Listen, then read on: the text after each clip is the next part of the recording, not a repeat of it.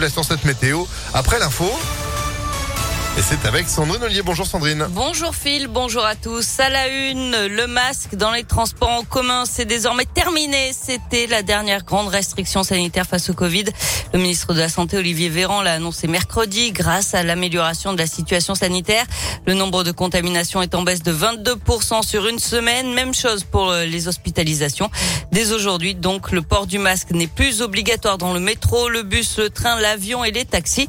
Il reste néanmoins recommandé une nouvelle bien accueillie en tout cas par les Lyonnais que nous avons rencontrés. Je trouve que ça change pas grand chose puisqu'il y a plus grand monde qui le mettait déjà depuis un moment. Mais ça fait du bien parce qu'au moins on se prendra pas d'amende si on le met pas. Donc euh, c'est le moment d'apprendre à vivre avec le Covid sans mettre des masques tout le temps. Oh bah euh, je prends le transport régulièrement et j'ai remarqué que la moitié du monde portait le masque. C'est vrai que je le porte pas non plus tout le temps. C'est une bonne chose. Euh, le masque dans les transports c'est pas très agréable. Hein.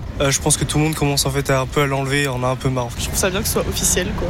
Bah en plus comme il commence à faire hyper chaud, forcément c'est hyper désagréable. Le port du masque reste en revanche obligatoire dans les hôpitaux et les EHPAD, tout comme le pass sanitaire au moins jusqu'à cet été.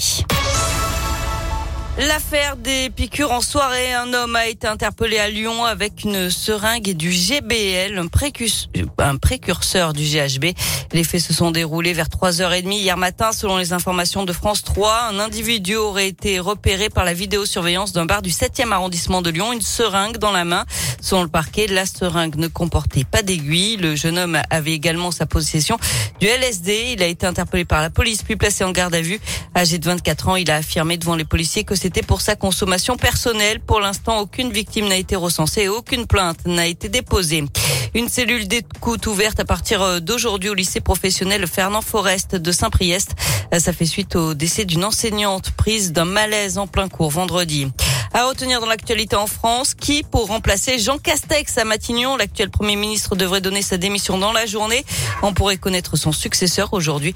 Emmanuel Macron aurait déjà fait son choix, celui d'un profil social, écologique et productif. Et puis à Grenoble, le conseil municipal s'annonce à agiter aujourd'hui. Les élus vont délibérer sur une proposition d'autoriser le burkini dans les piscines publiques. Le burkini, c'est ce maillot islamique qui recouvre tout le corps et la tête. Le préfet de l'Isère a déjà averti qu'il saisirait la justice si la mesure est adoptée au nom de la loi sur le séparatisme.